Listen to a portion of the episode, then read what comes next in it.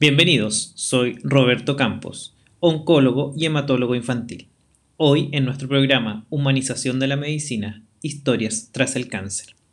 El objetivo de nuestro programa es dar a conocer los problemas del cáncer infantil, pero a la vez conocer a las personas atrás de esto y replantearnos la vida para llegar a ser una sociedad más justa. Bienvenidos a un nuevo episodio.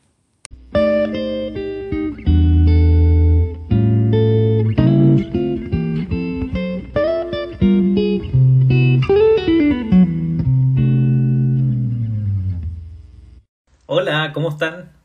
Espero que estén muy bien. Una semana más de live. Esta semana está súper entretenido. Vamos a tener a dos papás que van a, conversar con nosotros de varias temáticas del cáncer infantil y de qué es la idea también de este Instagram de poder eh, ir generando contenido que sean y que sirvan para, eh, para nuestras familias, para nuestros amigos y todo. Así que hay mucha gente que se está uniendo. Vi que está la Nikki. Eh, oh, acá hay más gente. Vamos a esperar que se una eh, Andrés Valdivia y eh, Concepción Quintana. A lo mejor algunos de ustedes ya los conocen. Ellos igual tienen harta trayectoria profesional y personal. así que vamos a ver igual qué nos pueden contar desde la vereda de haber sido oncopapás y, y cómo también fue y pasó todo esto. Hay gente que nos saluda. Hola, ¿cómo están? Está la Katy, la José. Hola José, ¿cómo estáis? Así que vamos a esperar. Eh, Andrés Valdivia, contarle que es ingeniero eh, civil, él es creador del podcaster.cl y además tiene un máster en música y tecnología de la Universidad de Nueva York y es fundador de Noise Media. Ahí está la conchita. Así que vamos a ver si la podemos invitar. A ver si es que... Bien, José, estoy súper. Qué bueno verte. La José es una paciente de nosotros. Ahí veo la conchita y Andrés. Hello. Hola, Doc. ¿Cómo estás? ¿Cómo estamos? Bien, ¿y usted? ¿Bien y tú? Bien, pues, ¿cómo todo bien. Con frío, hoy día estamos frío, pero nada que no se pueda llenar con este buen abrazo a la, a la distancia. Bacán. Oye, ¿y está, ha llovido algo o no? ¿O está seco el Sí, ha llovido, hemos tenido semanas intensas. Ya, qué bueno, qué bueno, me alegro. Oye, lo estaba presentando antes de partir, eh, que tienen una, vasta trayectoria profesional, que así que para mí es un orgullo hoy día entrevistarlo. Eh, así que les voy a leer un poco de su currículum y ahí ustedes después se presentan y les cuentan a la gente que, nos ve ahora o después quiénes son. ¿ya? Andrés, eh, si me equivoco, tú me corriges y Conchita igual. Andrés, ingeniero civil, creador de podcaster.cl, máster en música y tecnología de la Universidad de Nueva York y fundador de Noise Media. Y la Conchita es periodista, eh, es directora ejecutiva de Chungungo y cofundadora de Mujeres Bacanas. ¿Es así o no? ¿Me equivoqué en algo? Eh, no, está todo bien. Lo que no he dicho son nuestros defectos. Ah, ya, pero eso lo podemos dejar para el final. eso lo dejamos para el final.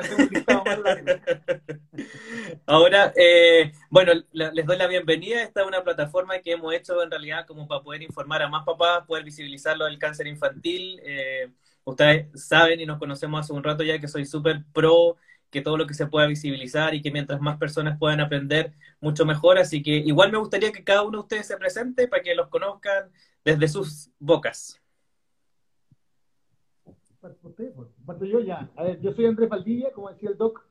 Eh, soy de Santiago.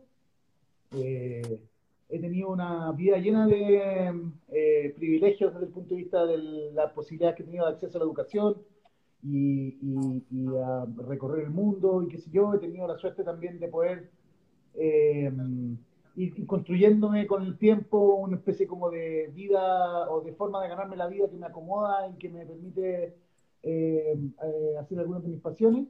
Y, y nada, pues eso. Y nos conocimos con el doctor en las peores de las circunstancias, como le pasa siempre al doctor con todos sus pacientes. Soy el de las malas noticias.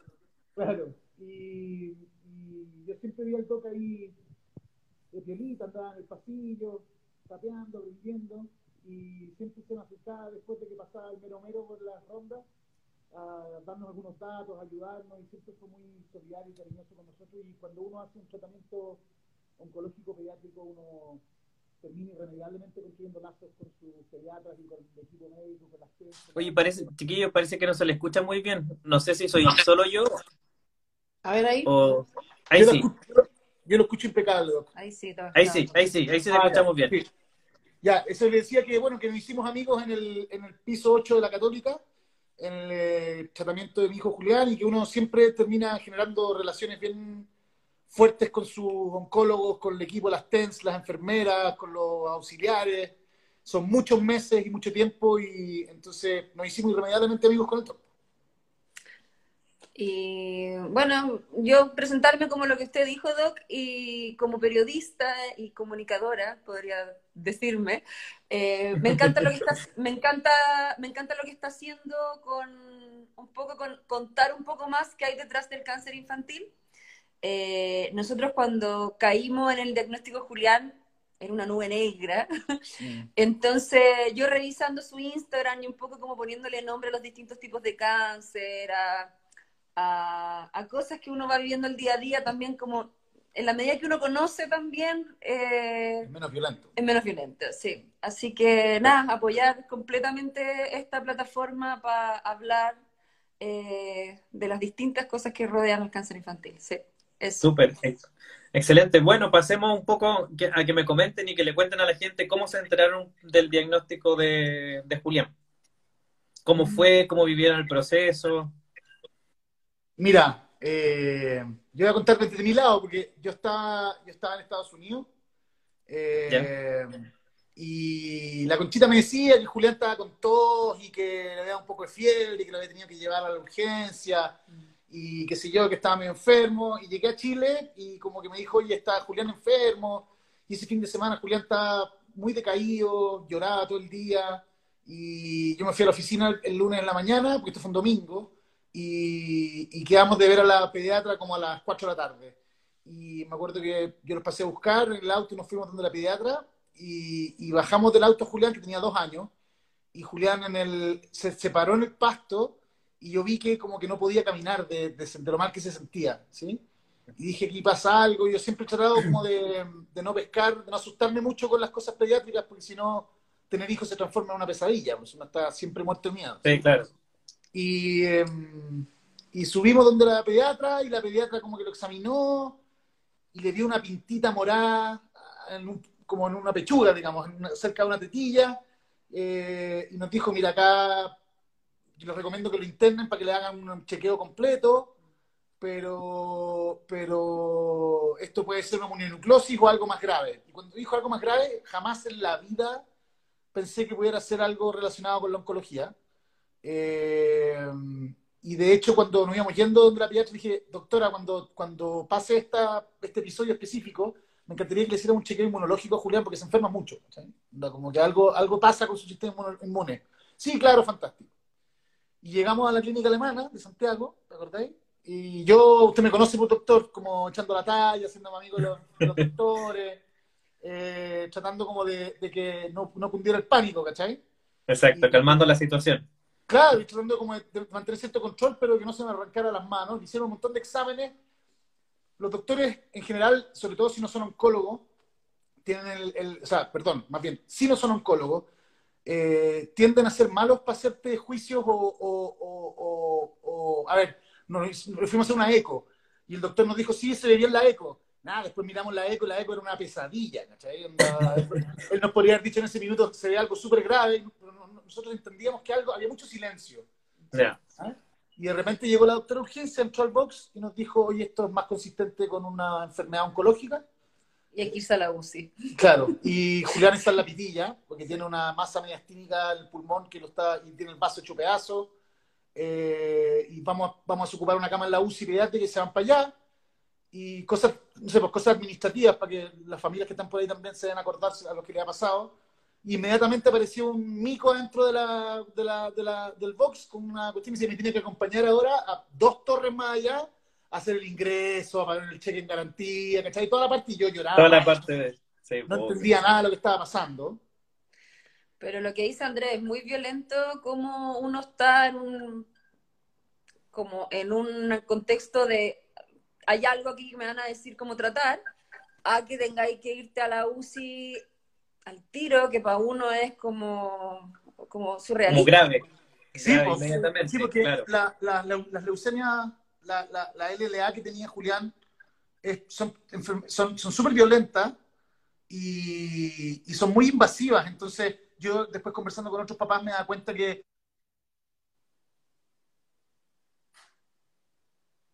Se quedaron muteados. eso, No lo escuchamos. le hacían un examen y, y, y, se, y le diagnosticaban un cáncer, pero el niñito estaba perfecto.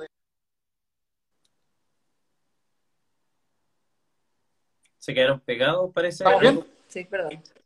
Ahí, ahí, ahí sí lo, ¿Estamos bien? lo Ya, escuchamos, sí. Y, pero esto fue como dos.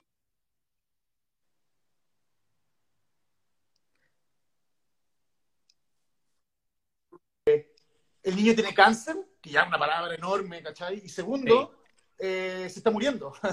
¿Ah? Entonces, como que. Y ahí estuvimos 25 días en la UCI y vinieron todo lo- ya la confirmación del diagnóstico y como que empezar a aprender sobre la dinámica del cáncer, porque y creo que se nos venía por delante. Oye, y en ese, en ese mismo sentido, eh, yendo el, el- como el, en la conducción en general, ¿cómo a ustedes les hubiese gustado haber recibido esta noticia? Uf, Ahora una que buena- ya han pasado como... Sí, Han no, pasado- no. no, Yo, a ver, yo tengo que reconocer que como mamá, eh, mi gran fantasma de todo ese primer periodo era no haberme dado cuenta de nada antes. Eh, Pero tampoco sé si hay, no tenía cómo. no tenía cómo. Yo sentía que había ido muchas veces a urgencia a decir, aquí hay algo grave, y me decían, no, no hay nada. Pero, pero eso ya es como, yo- me imagino que a otros mamás también les tiene que haber pasado. Entonces, como... A mí me gustaba mucho, me gustó mucho. Nosotros estuvimos en la clínica alemana durante como cuatro meses y después nos cambiamos a la católica porque después venía el proceso de trasplante. Eh, y, no, yo no quiero pelar a la, clínica alemana donde hicimos grandes amigos, doctores que nos quisimos mucho y con un equipo fantástico, sobre todo en la UCI pediátrica, y es pura gente increíble. La doctora Isabel González, la Fran Noguera, gente muy, muy cariñosa que nos acompañó en momentos muy, muy duros, ¿sí? Eh, pero claro, uno, uno quisiera, creo yo, que, que, que el control de la situación la tome un oncólogo rápidamente. ¿Cachai? Mm. Que es como que a mí me hubiese encantado que de repente hubiese llegado la doctora de las urgencias con un oncólogo y me dijera, mira, esto es claramente una leucemia, vamos a chequearlo de esta manera, eh, los, los riesgos vitales ahora tienen que ver con esto y esto y esto, vamos a estabilizarlo, este es el proceso que viene. Como todo eso, cuando tú estás en la UCI, como que yo me, no, yo me, de hecho, para que te hagas una idea, eh, Roberto, yo me enteré de que le habían puesto la primera dosis de quimio a Julián como dos días después de que se la habían puesto, ¿cachai? Porque no entendíamos bien los procesos, los protocolos, quién estaba a cargo, era el oncólogo, era el jefe de la UCI, quién era, quién era mi doctor, quién no, ¿cachai? Sí, no Obvio. Y, y, y en la, y en la- ahora yo entiendo, en la alemana tienen turnos y, y eso es, es razonable, yo no, no, no, no, no, no estoy diciendo que eso sea una mala cosa, pero en la católica había siempre un doctor disponible. O era, o era Barriga, o era la Wichi, o era la Pame, o era Itú, o era la Caro, pero siempre había un, un oncólogo con el que conversar directamente, Mm, lo que hace que la conversación sea sobre oncología y no sobre como cualquier otra cosa, ¿cachai? mm. Oye, ¿y Pero es cómo, imposible recibir esa noticia con calma. Sí. cómo vivieron esta segunda parte? Que ya, o sea, pasar por el diagnóstico de una leucemia es, es terrible, hablar de cáncer es terrible, y vamos y pasamos ahora a lo que es el trasplante. O sea, ¿qué pasa ahí en, en- en ustedes? ¿Cómo se mueven los cimientos? Mira, Conchita, si quiere diga usted algo. Sí, eh, yo el trasplante lo veía como lo peor que nos podía pasar. Porque era como, ah, es, es el cáncer más grave en ese minuto, que iba a terminar en un trasplante. Eh, y después me di cuenta que era como parte del proceso nomás, no, no, no. Después lo logramos entender mejor. Pero yo creo que lo que es más angustiante es un poco lo que dice Andrés, que como que uno, no- como uno desconoce tanto, eh, cada noticia del día a día es como, como que todo te queda grande, ¿cachai? Como es que le vamos a hacer un hemograma o le vamos a hacer una punción y, y es como, y, y tiene anestesia y no sabemos cómo va a reaccionar, como que al no entender como la lógica desde arriba, como vamos a hacer este protocolo o este es el, el proceso, Yo creo que la primera etapa. Yo creo que es parte Mm. por ahí. Porque después llegamos a la católica y nos explicaron cómo el. Ay, perdón. El cronograma completo y ahí como que uno ya como que se entrega, ¿cierto? Y va viviendo las etapas. A mí me pasó que cuando nos hablaron de trasplante, que fue como al quinto día que estábamos en la UCI, nos dijeron, oye, lo, lo- la- está reaccionando bien a, a los, a los corticoides ni a las primeras... Julián, para que, para que se hagan una idea, remitió el día 33, digamos, bien al final, ¿sí? Eh, entonces, ahí nos dijeron, mira, esto se ve feo, esto es de alto riesgo. Entonces ya cuando las cosas están feas y te dicen, además de alto riesgo y además que hacer un trasplante, era como bien angustiante, pero no- como que cuando uno dice, va a hacer un trasplante ósea, yo pensé que le iban a abrir los huesos y le iban a cambiar como a cucharadas la cuestión, que esto era como que... Claro, que como un tajo- iba a entrar un pabellón y se iba a cambiar todo. a- claro, los pies, ¿cachai? Y, y, y después cuando empezamos a entender mejor el proceso fue, fue mucho más tranquilizador, pero para mí yo creo que el proceso de trasplante tiene una cosa que es bien heavy, que es que, por un lado, implica que hay una enfermedad más grave que lo tradicional, eh, que tiene sus riesgos, pero que son riesgos relativamente acotados si se llevan bien, eh, pero tiene esa cosa de que es la última, el- como el last resource, es la última opción, ¿cachai? Jugándose la última como- carta. Claro, Sí. entonces con- conversando con la Wichi, me acuerdo cuando le dije, ¿sabes qué? Onda, cuéntame. Yo le pregunté dos cosas a la Wichi cuando, cuando la fui a conocer y, y la conchita no estaba, por eso se las pregunté yo directamente, aproveché, digamos. Le dije, le pregunté cómo se morían los niños de leucemia, cómo era la muerte de un niño de leucemia, porque yo tenía muchas fantasías en la cabeza sobre qué es lo que podía pasar con eso, me lo explicó muy al detalle, fue muy cariñosa, y después le expliqué como que qué pasaba si Julián recaía después del trasplante. Y ahí me explicó que ya que ahí estábamos listos, digamos, que ahí no había nada que hacer, paliativos y fuera, ¿no es cierto? Eh, y eso fue súper angustiante porque me daba cuenta que era que era, era un procedimiento con riesgos acotados, con gente muy competente alrededor nuestro, pero que si eso no resultaba, no, no, no, no, chao, digamos, no, no. Que te la estás jugando toda. Claro, ¿cachai? y además, bueno, además el trasplante de Julián, si usted quiere después le contamos más detalles, pero fue un trasplante muy jodido. Sí, y lo vivimos todos desde adentro también de, de todos los aspectos. Oye, y una cosa que en general me plantean siempre los papás, que es una frase que dice, yo no sabía que tenía tanta fuerza hasta que llegué a este punto. ¿Ustedes comparten eso? ¿Están en desacuerdo? ¿Creen que nada que ver? Sí. Sí, completamente. Yo creo que, mira, yo creo que también es bien impresionante la resistencia que uno puede tener. ¿ah? Eh, eh, a, mí, a mí me sorprendió mucho. Creo que también tenía que ver como con las personalidades mías de la Conchita, que nos, nos repartimos bien los roles y yo pudiera como recomendarle algo a las parejas que están pasando por esto, por, por cualquier tipo de problema oncológico pediátrico, es divídanse las pegas, especialícense, aprendan. Eh, por ejemplo, yo me dediqué, yo era el, interlocutor con todo el tema médico. La Conchita estaba a cargo de regalonear a Julián y como de apapacharlo, de cuidar su miedo y su sintomatología, etcétera. Y yo estaba a cargo de lidiar con usted, con el doctor Barriga, con los doctores la alemana, con las con, con con todas las, con los remedios, las dosis eh, y todas esas cosas, los exámenes, los números. Eh, y eso yo creo que nos ayudó un montón a que cada uno tuviera como un, un ámbito de competencia para sentirnos útiles, primera cosa. Ahí dice una, un como más, ser equipo, muy cierto. Sí, Ser por equipo. ser equipo. Ah, y por otro lado, eh, también ser eh, policía bueno, policía malo. Yo me dedicaba a seducir a la enfermera, la conchita a putearla. eh, como que era, cada, uno tenía su rol, porque, porque si éramos los dos pesados, estábamos mal, y si éramos los dos simpáticos también. O si Entonces- estábamos los dos paralizados de mismo, tampoco funciona, Claro. claro. Entonces hay que repartirse roles. Y, y, y a mí me... Yo, ah, mira, nosotros nos- una, una cuñada de la Conchita nos dijo una vez, después de que ya había pasado todo esto, nos dijo que, que una de las cosas que le había impresionado a ellos era de que de alguna manera el cáncer de Julián había sacado en ese momento específico, no como valor en la vida, ¿Sí? eh, lo, lo mejor de cada uno. Porque hay gente que de repente ese tipo de situaciones límites Mm. saca lo peor, ¿cachai? Y, y yo creo que no son gente a la que uno pueda enjuiciar. O sea, una mamá que le da una crisis de histeria o que se deprime. Yo me acuerdo que yo soy bien observador, a mí me gusta mirar a la gente. Y en el pasillo 8, como tenía días y días y días más aburrido, eh, lateado como ostra, me dedicaba a mirar gente. Y uno podía clasificarlas rápidamente. Las parejas depre, las parejas eh, más como arriba la pelota, las parejas... Las que uno sabía que no sabían lo que se les venía. Claro, ¿cachai? Típico, uno, nosotros llevamos meses en la clínica y de repente llegaba una pareja así como que le tiraban el diagnóstico y la primera pregunta que le hacía la mamá del doctor era como, oiga doctor, yo tengo que ir a recibir un premio a Brasil para la próxima semana, y como, y, y como que cachando nada, ¿cachai? Otra que le decía, eh, para el fin de año tenemos pasajes para ir a Montigo Bay, no sé, y era como, loca, tenéis para dos años instalar el link de tu casa, olvídate de nada, ¿cachai? Como Mm. la gente cachando nada. Eh, y uno veía que había parejas que eran más tristonas, ¿cachai? Más dramáticas. Hay gente que se mete en el drama. ¿Por qué me pasó esto? ¿Por qué me pasó esto? ¿Por qué a mí? ¿Por qué a mí? Otra gente que se pone más activa, otra gente que niega, como así, como que aquí no está pasando nada, esto es un resfrío. Que, que Eh, son las fases del duelo que uno Claro, vive y, y que va viviendo también, porque al final es como un- una montaña rusa, que de repente O sea, está ahí en alguna parte, otra está ahí abajo, Sí. arriba. no hay ninguna enfermedad más montaña rusa que el cáncer infantil, porque es completamente día a día. De hecho, esa es una de las razones por las cuales yo dejé de trabajar, porque en términos estrictos, la conchita con la ley sana podría haberse dedicado ella a cuidar a Julián en la clínica y yo haber ido y vuelto.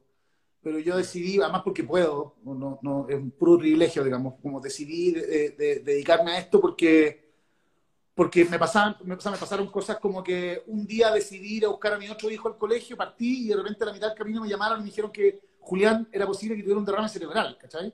Cuando 20 minutos antes estaba impecable. Entonces tú decís, ¿sabes que si no me quedo acá, esto puede cambiar el escenario de un momento a otro? Todo se puede ir al carajo o todo puede mejorar. Y es bueno ir modulando esa montaña rusa en pareja, ¿cachai? Sí, como el, como el abismo en general. Sí. El día a Oye, día, sí.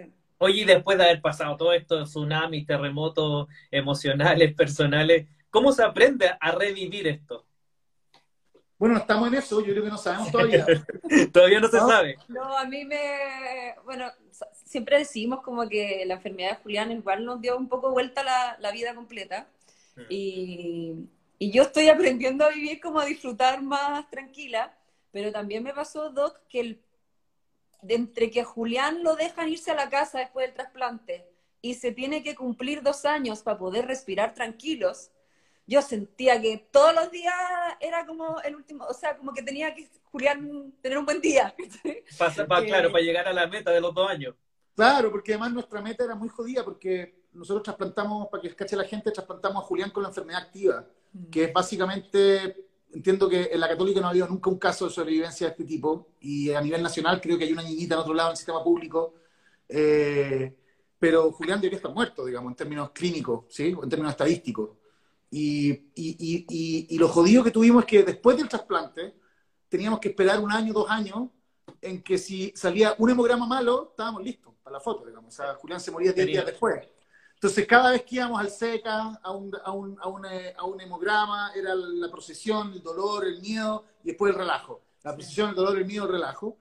Yo le diría que, que, que a mí me, me ha servido para ser más valiente. Ya. Ahora, nos, nos pasan cosas divertidas, pues, doctor. Si piense que nosotros estuvimos encerrados dos años y cuando estábamos empezando a asomar la cabeza vino la pandemia. Sí. Entonces nosotros llevamos cuatro años encerrados, ¿cachai? Es como ya, yo onda, Pero, pero mira, pero al menos que- míralo por, por el lado positivo que ya teníais la costumbre, ya sabíais Sí, lo que Sí, podías no, está bueno, hacer. estábamos entrenados. Sabemos Está entrenado. alcohol gel, todo. Pero, por ejemplo, el matrimonio no está hecho para estar todo el día juntos por cuatro años seguidos. No. No está contigo No. para eso. Yo siempre digo la conchita que pasamos de marido y mujer a primo. Ahora somos primos. Y, y, y por otro lado, uno se pone más valiente, más asertivo. ¿Cachai? Hay ciertas cosas en el trabajo que ya no me banco. Hay ciertas cosas como de relaciones personales que no, no acepto, que si yo me pongo más claro. Pero al mismo tiempo, la única forma de volver a vivir sin miedo es ver a Julián contento. Y eso es como es una pega de todos los días, ¿cachai? Sí, Como- es verdad.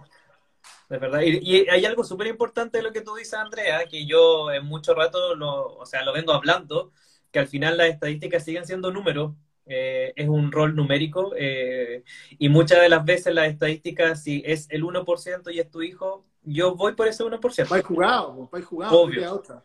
Nosotros Obviamente. tuvimos también muchos momentos en que tuvimos que tomar decisiones peludas, digamos, en que si no tratábamos, o sea, si no, si no tomábamos un tratamiento, Julián se moría, pero si lo tratábamos, podía no solamente morirse, sino que además pasarlo muy mal. Mm. Por los Eh, últimos años, claro. entonces, eh, y era como loco porque como que uno cachaba un poco qué es lo que opinaba cada doctor del equipo médico, se les notaban los ojitos. Y había algunos que nos decían, vamos para adelante, y otros que en los ojitos decían, loco, échense al pollo, dejen morir tranquilo, o, Julián. piénsenlo bien, claro. Entonces, eh, uno se pone muy perceptivo a esas cosas. Yo llegaba todos los días en la mañana, doctor, cuando, porque en la católica hacen una reunión como de, de clínica, las TENS, las enfermeras y los doctores. los lunes, todos los días en la mañana, tempranito. Y yo llegaba tempranito, como en el hall, en el hall de acceso, para contextualizar a la gente. En el hall de acceso y nos pasar por ahí, ¿cachai? Claro, al lado del ascensor más encima nos juntábamos, entonces todos pasaban por ahí. Entonces uno pasaba por ahí, miraba, y yo sapeaba la cara de los doctores y se andaban de mala cara, dije, chuta, cagó Julián. Y si andaban de buena cara, pensaba que todo estaba bien, porque uno más cree que todo lo que pasa en el pasillo tiene que ver con uno. Cuando hay otros 12 niños enfermos, ¿cachai? Sí, obvio. bueno, las situaciones y los lenguajes eran muy... De hecho, la peor noticia que nos dieron fue cuando Julián recayó antes del trasplante, y fue un domingo. Sí, y, y, vimos que vimos por el pasillo caminar al doctor eh, Barriga, un día domingo, que no le tocaba turno, dijimos... No, esto se viene mal, dijeron ustedes. Aquí alguien, aquí alguien, ah, claro, yo lo vi tocando la puerta en pieza y dije, ¿qué anda haciendo de turno Barriga? Y, y me, miró y me dijo, lo que tenemos que conversar. Y ahí caché que estaba todo mal. Ahí no, no, pusimos histérico al tío, sí. Pero es muy heavy, también uno empieza a ser parte como de la oncocomunidad. Mm. Yo creo que tengo más amigos en Facebook de papás con niños con cáncer que de amigos, amigos de la otra vida, digamos. Eh, y uno parte y, empieza también a, entender los problemas de otros eh, eh, y, a pertenecer como una comunidad de gente que ha pasado por esto y que está pasando por esto. Se generan lazos muy heavy con las enfermeras, con las TENS. Nosotros tuvimos cuatro meses hospitalizados seguidos, todos los días. Y, nada, pues termináis juntas. ¿ah? Sí, es un poco lo que yo les digo a los pacientes, o sea, vamos a, vamos a terminar siendo amigos igual porque nos vemos mucho rato y nos tenemos que aguantar. Y como amigos vamos a tener pelea a veces, nos vamos a disgustar, vamos a tener diferencias, nos vamos a querer, vamos a llorar, nos vamos a reír, pero es un poco el proceso en el que, en el que estamos metidos. Completamente. Así es, es muy heavy. Yo me imagino que para los doctores tiene que ser muy, muy especial. Uno empieza a relacionarse de otra manera con la muerte también. Nosotros Mm. Nosotros vimos morir niños en el pasillo mientras Julián estuvo hospitalizado y, algunos niños que conocíamos poco y otros que conocimos mucho. Eh, y es doloroso, eh, es fuerte, es traumático. Y al mismo tiempo uno también empieza a, cachar como un poco también la, la, la, fortaleza de los doctores y el equipo médico, de estar rodeados de tanta muerte durante tantos años y, seguir dándole. Eh, eh, es donde a uno más se le enciende la admiración por el equipo pediátrico. De decir, estoy trabajando con niños que se pueden morir mañana, eh, quererlo, cuidarlo y todo, y no, y seguir adelante, tal cual. Es una línea muy delgada. Uno cachado que usted sabe, es mm. como una cosa del protocolo y otra cosa es cuáles son las cosas que uno puede hacer al margen del protocolo para aumentar, aumentar probabilidades de éxito, para buscarle, darle la vuelta, reflexionar. Eh, si tú no tenías un doctor comprometido con la vida de tu hijo, se mueren nomás, ¿cachai? Eh, y eso entonces es muy, muy heavy la relación que ocurre ahí. Sí, es muy heavy, igual lo que ustedes plantean, ¿eh? porque un poco uno va hacia allá, que es un tratamiento un poco más individualizado, en darle un poco la vuelta, en quedarte muchas veces eh, a mí me pasa que me quedo pegado, tengo que volver a estudiar, tengo que leer, tengo que buscar la mejor alternativa eh, y es un poco lo que nos pasa, porque igual a veces nos comprometemos un poco más. Debe ser heavy. Yo, yo tengo recuerdos de, haber visto a Francisco Barriga justo después de la muerte de una niñita que queríamos mucho en el, en el pasillo. Eh, que llegamos abajo donde estaba como el cadáver y los papás y la gente, digamos, y, y, y yo miré y dije, no hay ningún doctor, ¿dónde está el doctor? Entonces me fui al SECA y me encontré a Barriga en una oficinita cerrado, sentado, vuelto loco de angustia, pues triste. Pues.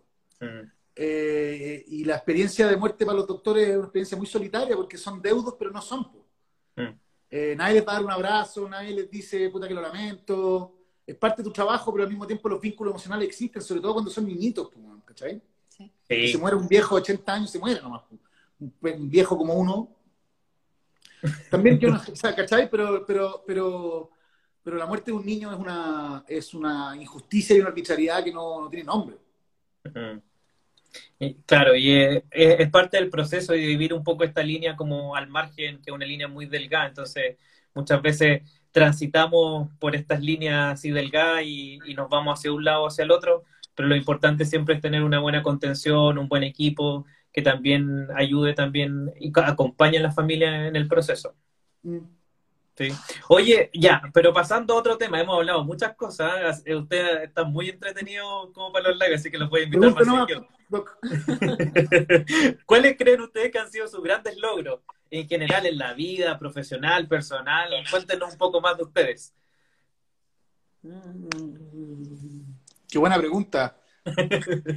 Eh, yo le diría que para mí eh, poder como ganarme la vida haciendo algo que me gusta o que me interesa, encuentro que eso es un privilegio enorme. Eh, y, y yo siempre he sido un gallo medio raro profesionalmente y, y como estudié una carrera tan formal, como que lo lógico habría sido que yo estuviera bien terneado en alguna empresa grande y con cara de ejecutivo y qué sé yo, pero no, nunca fui bueno para eso y por lo tanto tuve que pagar al principio muchos costos, como la gente no entendía por qué no tenía un puesto en algún lugar, por qué quería ser empresario, qué sé yo. Y cuando empiezan a rendir fruto esas cosas y uno puede armar su vida así, es muy gratificante. Eso yo siento que es uno de los grandes logros que he tenido. Lo otro es aprender a construir familia, porque a mí no ha sido nada fácil. Eh, y tercero, una cosa súper trivial, pero también es aprender con el tiempo a ir controlando eh, tu propio cuerpo, ir aprendiendo cómo controlar, qué sé yo, la ingesta de alcohol, la farra, la comida, eh, los excesos, el trasnoche. eh, ¿ah? Entonces, como La que eso ansiedad. es, es la ansiedad, claro, ¿sí? Y para mí siempre ha sido eso una cosa complicada de, de manejar, se me arranca la moto fácil. Y con el tiempo he logrado como ir modulando eso y para mí es un gran orgullo. ¿Para usted, Conchita?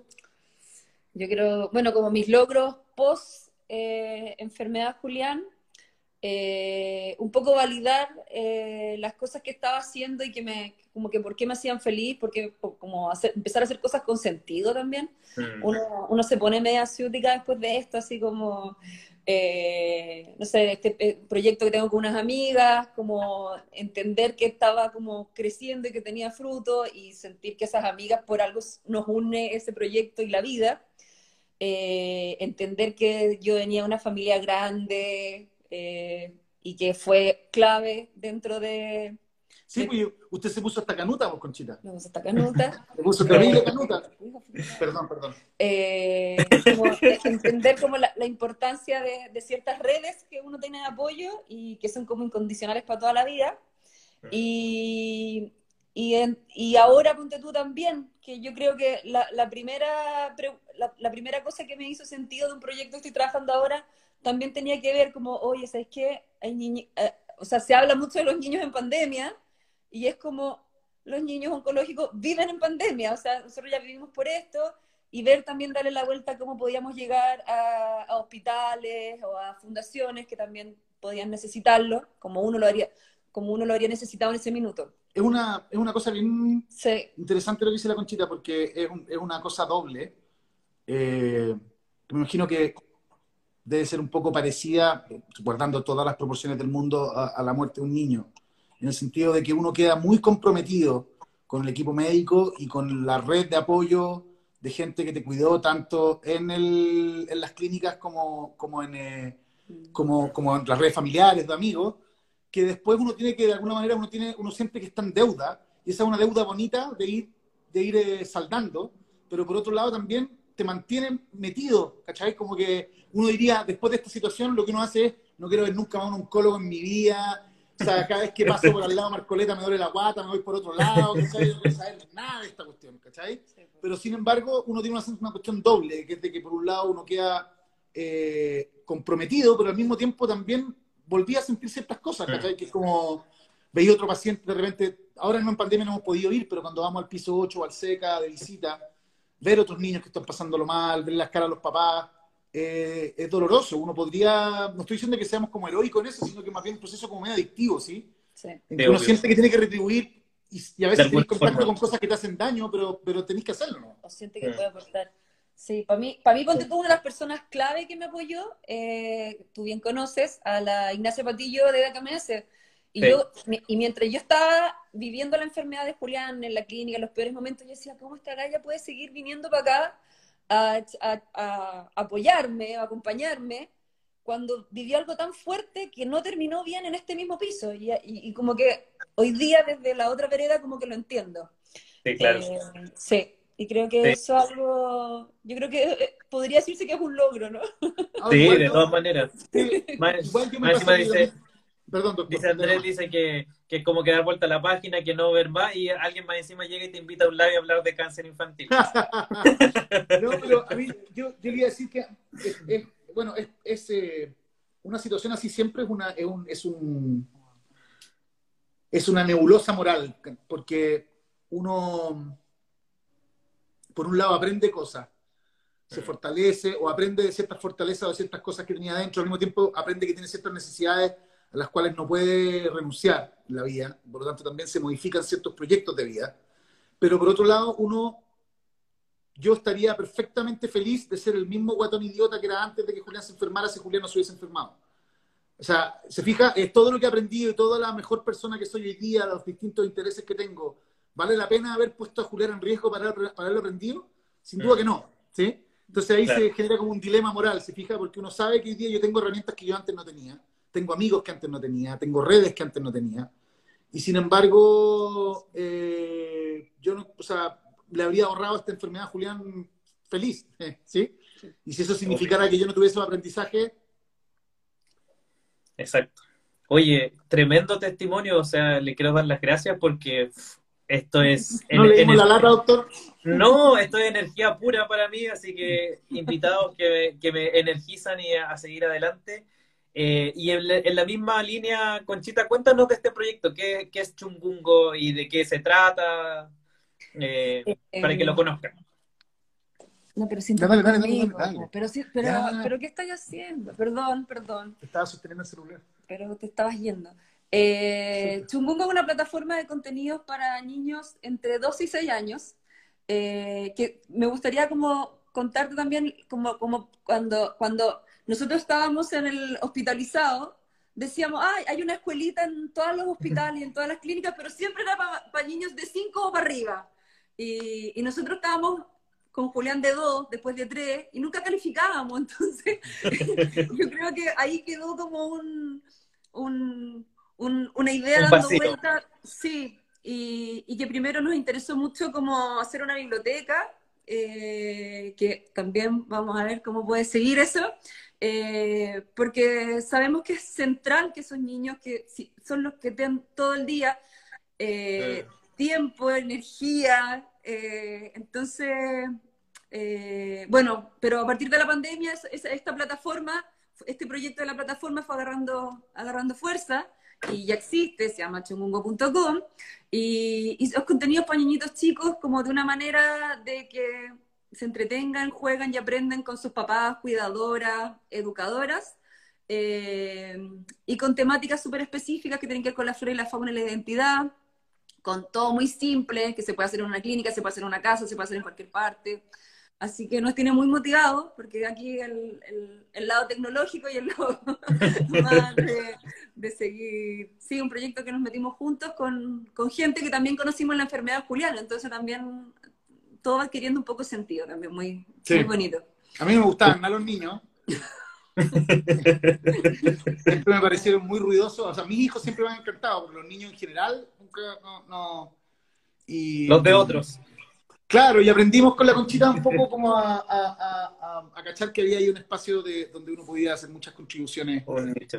Sí. Así que tiene que invitarnos a Concepción. No, hoy día, hoy día me llamaron de Hospital Las Higueras, así que ya. Excelente, sí. tenemos, tenemos varios proyectos, así que ahí la Conchita vamos a ir trabajando, sobre todo lo de la biblioteca y otras cosas más que, que tenemos varios proyectos para traer acá a la región.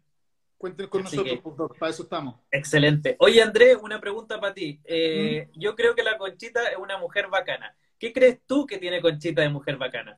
¿Qué creo yo que tiene mujer bacana? No le puedo contestar en vivo. bueno, pero lo que se pueda contestar. Lo que, puedo contestarle. Lo que se eh, pueda contestar. yo le voy, a, le voy, a, hacer una confesión. Eh, no una confesión erótica para que no se asuste, si esto es, un programa familiar. familiar, familiar. Eh, mire, cuando Julián se enfermó, me acuerdo de la segunda noche en la UCI salí en algún minuto como a, comprarme una Coca-Cola o algo así, y pensé, dije, ¿puta que lo habría pasado mal en esta misma situación? Si ya lo estoy pasando mal, que mal lo habría pasado si es que tú me hubiese pasado con una expolola.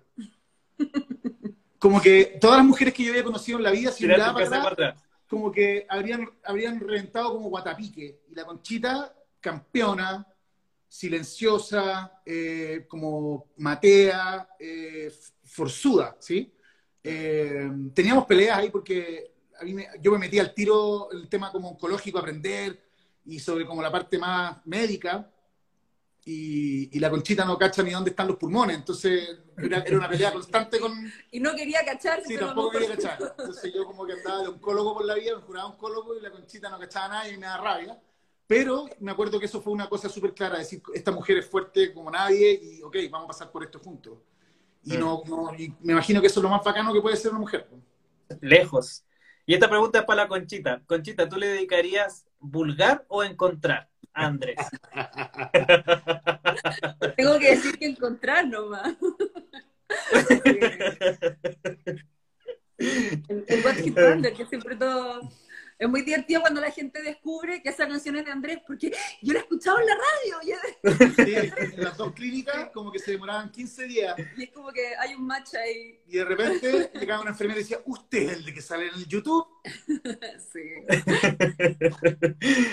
Oye, ya, pasemos a otro tema.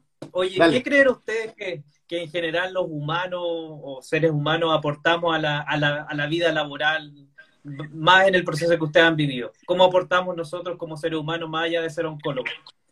Los doctores, ¿Sí?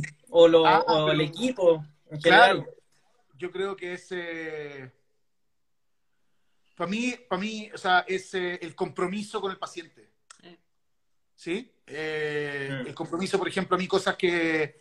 Pues, pesadillas que tenía uno. ¿Sabe qué, doctor? Yo soy musculoso, pero es imposible que sostenga este celular por tanto rato solo. Ya. No, no, tenemos, El, no tenemos atril. el- Eh. a decir que el compromiso con el paciente, por ejemplo, que esto no Ya. tiene que ver con cosas médicas, tiene que ver con cosas No, humanitarias. claro.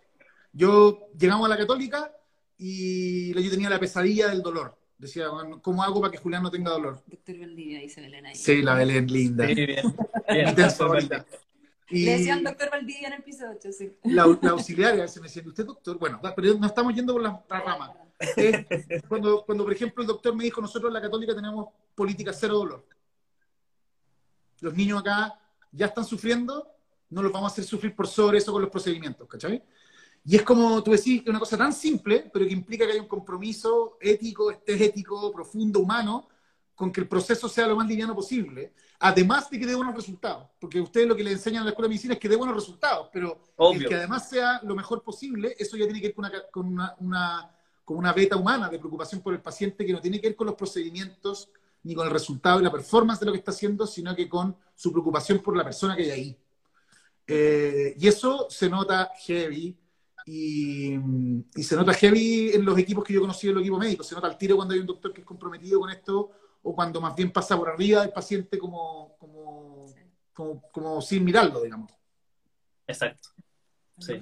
Ahora, si usted preguntaba como seres humanos, seres humanos, así como seres humanos, En general, dale nomás, po. Por ejemplo, ¿qué aporta Andrés Valdivia a Noise Media? Sí, como, Ah. como ser humano. como ser humano, eh, yo no tengo muchas cualidades humanas, doctor, soy más bien oscuro.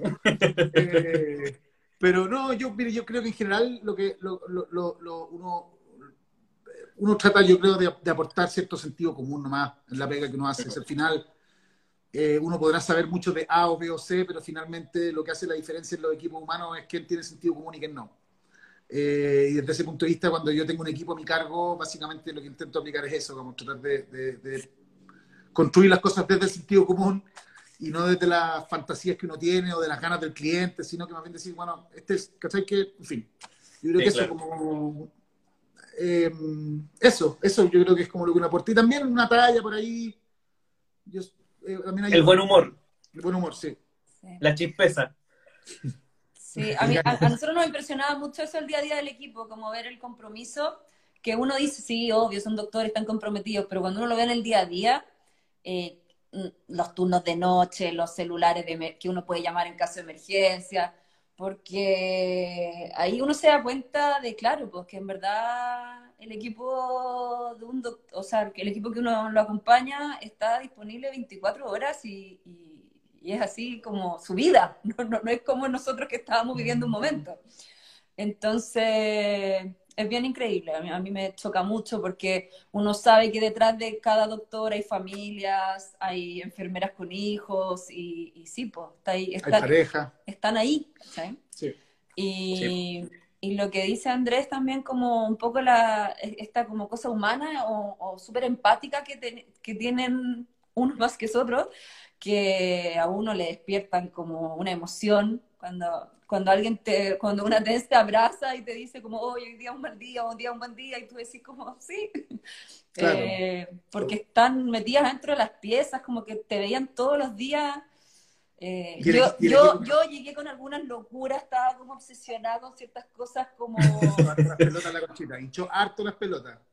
Ahora lo miro para atrás y tenía unas obsesiones. Oh, sí. Eh, del lavado de manos, que no me preguntaban cosas, que después, no se decir. Después se puso exquisita cuando, cuando decía, ya, le da fiebre. Entonces llamaba el teléfono al turno me decían, ya, ven, vengas a la clínica y váyase directo al piso 8. Y la cochina decía, oye, ¿le podéis, podéis, por favor que tenga vista al cerro la pieza?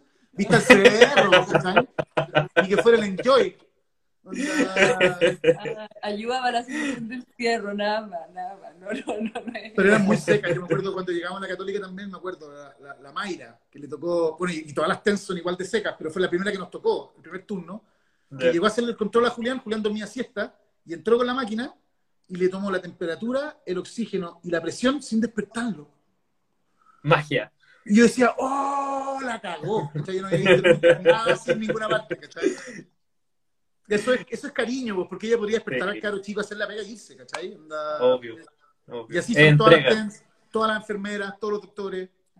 Sí. Oye, chiquillos, antes ya vamos a ir terminando, vamos cerca del tiempo.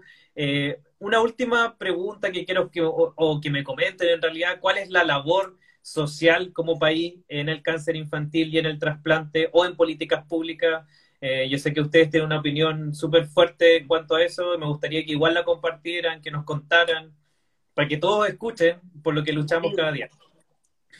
A ver, eh, nosotros cuando, cuando, cuando Julián se iba a trasplantar, eh, muy a la pasada, el doctor Barriga me dijo, oye, siéntete un privilegiado porque a un niño recaído como el tuyo, nadie lo habría trasplantado en ningún lado en el mundo público. No, calificaba. no calificaba, como habría perdido su, su viabilidad o su, a su indicación, se llama. Y entonces me, y, empecé a rascar, a rascar, a rascar un poco. Yo no, yo no tengo nada contra el sistema público, al revés, tengo la, más, la mayor admiración. De hecho, por escribir un par de, cartas en el diario, como que me gané la, la animadversión de, de, algunos oncólogos, incluso habían tratado a Julián en la clínica alemana, y para mí fue muy doloroso porque gente de la que yo estoy súper agradecido. Esto no es un problema contra los oncólogos, no es un problema contra el sistema, sino que de decir, a ver, en Chile si uno hace los cálculos, estos son cálculos serios que hemos hecho con, con, Barriga y con otros equipos externos, etcétera. Eh, en Chile, hasta el año pasado, eh, habían entre 60 y 70 niños que se morían por no recibir un trasplante y que ni siquiera, o sea, y, que no deberían haber muerto, digamos, o sea, gente que se moría esperando o porque recibía la indicación tarde o porque se demoraba tanto en recibir el trasplante que volvían a recaer, etcétera. Eh, y, y creo que la responsabilidad de este país a nivel público y privado, digamos, igual que lo que hacemos con la pandemia, digamos, aquí debería haber una especie como de joint venture público-privado, de decir 100% de trasplantes, todos los niños que necesiten trasplante tienen que recibir su trasplante, después veremos cómo lo financiamos, ¿sí? Hoy día entiendo que el problema ni siquiera es de financiamiento, sino que es más bien de capacidad instalada. De, capacidad. ¿Ah? Eh, y hay que crear esas capacidades. Eh, porque no puede ser que mi hijo esté vivo porque yo soy cuico y otro niño equivalente en la misma situación médica esté muerto porque está en FONASA. Es, de una, es, de una, arbitrariedad espantosa, sobre todo habiendo gente tan competente en el mundo público para poder tratar a esos niños. ¿sí? Eh, es triste que familias vean morir a sus hijos por, por la burocracia, porque alguien se demoró mucho en un procedimiento, porque la indicación no sé qué, que bla, bla, bla. Y, yo creo que ya es algo con lo que yo estoy bastante comprometido. La pandemia ha retrasado muchísimo mis, mis, propias ambiciones al respecto, pero también entiendo que se ha ido corriendo la cosa y hoy día se está trasplantando en el mundo privado niños que están siendo derivados desde, la lista de espera pública, lo que es una gran noticia. pero todavía no podemos, no hay capacidad instalada en Chile para trasplantar a todos los niños que se necesitan al año. Sí, en esto ahí, ahí te, te doy un poco el que ha, ha disminuido un poco el, la, la brecha, sí, se ha hecho más alianza público-privado, se han podido trasplantar más niños, pero en realidad es un problema de capacidad y de... Claro, hay que generar probablemente un centro de trasplante en Antofagasta, otro grande en Conce, eh, y unir el de la Católica, hacer crecer el de la Católica para recibir pacientes públicos cuando el Calvo Maquena no da abasto, eh, entrenar gente como usted, mandarlo a Seattle, como se fue usted, eh, para que aprendan. Y, yo creo que es viable. ¿eh? Yo he escuchado de varios proyectos que van en ese camino, pero nos va a tomar tiempo. Y si se fijan, desde que se quedó el, el, el, trasplante público en Chile, que fue el año 2000, son, ¿cuánto? 20 años. 20 años por 60 son 1.200 niños muertos. Mm. Es más grande que el problema del Sename, ¿sí? Y todos cacareamos, nos llenamos la boca de espuma cuando se muere un niño en el Sename, pero se supone que un niño con cáncer se tiene que morir. Entonces da lo mismo. ¿ah? Eh, no, pues eh, los trasplantes cuando están bien hechos a tiempo y bien diagnosticados y bien indicados, sobreviven el 70% de los niños y tienen una sobrevida de 70 años después. Entonces, desde el punto de vista de la costo-efectividad del, procedimiento, es evidente que hay que pagarla. Eh, o sea, si uno hace este, este análisis, doctor, si uno dice, si a un adulto que le da un cáncer de páncreas le hacen un tratamiento que cuesta 60 millones de pesos, sabiendo que la sobrevida son 18 meses, ¿sí? En promedio, y a un niño que un, trasplante vale 140, es harto más caro, ¿sí? Pero sabéis que va a vivir 70 años, el 70% de los casos, puta, es súper buena inversión, ¿ah? porque esos son niños activos, niños que van a ser ciudadanos, si tú lo miráis desde un punto de vista más economicista, niños que van a pagar con sus impuestos estos procedimientos en el tiempo, o sea, es, es, es hay que hacerlo por, una, por una cuestión humanitaria y, por, eh, y porque, yo insisto, que se mueran los viejos es natural, que se mueran los niños no puede ser nomás. Mm, hay, hay harto en que avanzar y harto paño en que cortar en, ese, en esa área y yo creo que hay que abrirse también a la, a lo mejor un poco a la descentralización y que eso nos ayudaría también a, crecer un poquito más desde ese punto de vista. 100%, todo el rato, porque además para las familias que, viajan a hacer un trasplante a Santiago es súper traumático también. Mm, Tener que instalarse en un departamento cerca de la clínica, caro, Santiago es caro, es inmundo, es difícil, es hostil para una familia que no conoce. Eh, en cambio, si tuviéramos uno por como macro zona norte, macro zona sur, eh, en cada lugar sería mucho mejor para los niños y para las familias. de eso estamos haciendo pequeños aportes. Ahora, hace poco ya estamos tratando de abrir nuestra red privada de oncología acá en, Concepción, en la Clínica Sanatorio Alemán, así que ahí de a poco tratando de, de, generar contenidos. Excelente, Doc. Me alegro mucho y el trabajo que está haciendo de difusión ayuda muchísimo. Sí, así que bien chiquillos, vamos terminando. Ha sido como, oye, un tremendo live. Todos como que los quieren mucho, ¿ah? así pareja todos. Son los fans de la conchita, son los pololos de la conchita. No, muchos fans, así como deberían otro live, otra, otra cosa. No, bien, ¿ah? Oye, un último mensaje que le quiero hacer un segundo episodio. No, oye, y la, la, la Nikki me decía ya que, que, que nos invitara a un podcast, pues, a hacer unos podcasts. Ah, yo encantado, estaría súper bueno hacer unos podcasts de oncología, feliz. Sí, así que la, la, Niki ahí me, escribe que detrás que hagamos unos podcasts. Ya, fantástico. Otra un poco más. ¿Sí?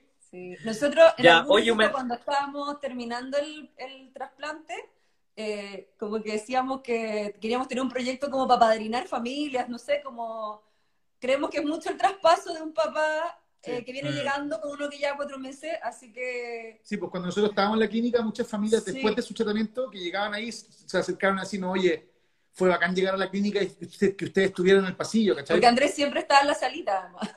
Siempre estaba la llave y se le metía con conversa, ¿cachai? Y, y, la gente llega cachando nada, entonces conversar con un par eh, siempre súper útil. no, sí. Y ahí, ahí tenemos un proyecto nuevo también, como de mentorías de, de, de papás potrillos, oncopotrillos. Oncopotrillos, súper. Oye, un último mensaje que le quieran dejar a los papás que nos están escuchando, que estaban recién partiendo con el proceso, quizá a lo mejor no van entre medio. Algo que les quieran contar desde su base, su experiencia. Eh, dos cosas. Una. Día a día. Sí, esto es días buenos, días malos, días buenos, por lo tanto, fuerza nomás. Fuerza, mucha fuerza eh, y, llega un momento en que cuando las cosas se ponen muy complicadas y muy difíciles y muy riesgosas y muy dolorosas, no queda otra que ponerse medio zen nomás, como decir, sabéis que acá hay que pasarse la vida tratando de vivir y no tratando de no morir, ¿sí? Eh, por lo tanto, en algún momento uno tiene que soltar, eh, pero, pero fuerza, cojones.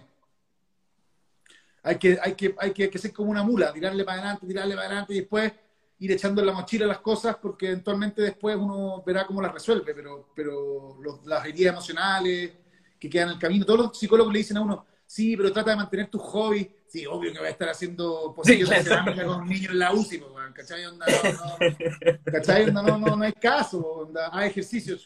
¿A dónde va a hacer ejercicio? ¿Cachai? O, sale y distráete. Claro.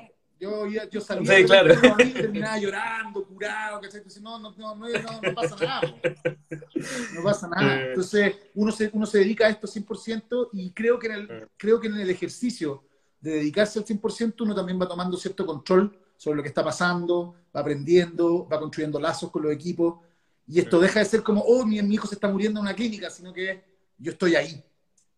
Estoy ahí, ¿cachai? Y eso eh, a mí me produjo, me, permitió bancarme esta cuestión, yo no me había podido bancar esto en la oficina. Mm. Así que fuerza. Gracias, chiquillos. Fuerza, fuerza. Muchas gracias, tremendo mensaje. El video va a quedar grabado igual para que lo puedan ver más papás y todo después. Así que les doy las gracias por haber estado hoy día y haber compartido algo tan personal que como lo vivieron. Doctor, lo queremos mucho, lo echamos de menos. La invitación y, pensar, pórtese bien, no haga lecera. Y seguimos trabajando por el cáncer infantil, así que. Vamos, póngale bueno. Sí, cuídense. Un fuerte abrazo. Saludos, Julián. Chao. Chao, gracias por la invitación. Chao.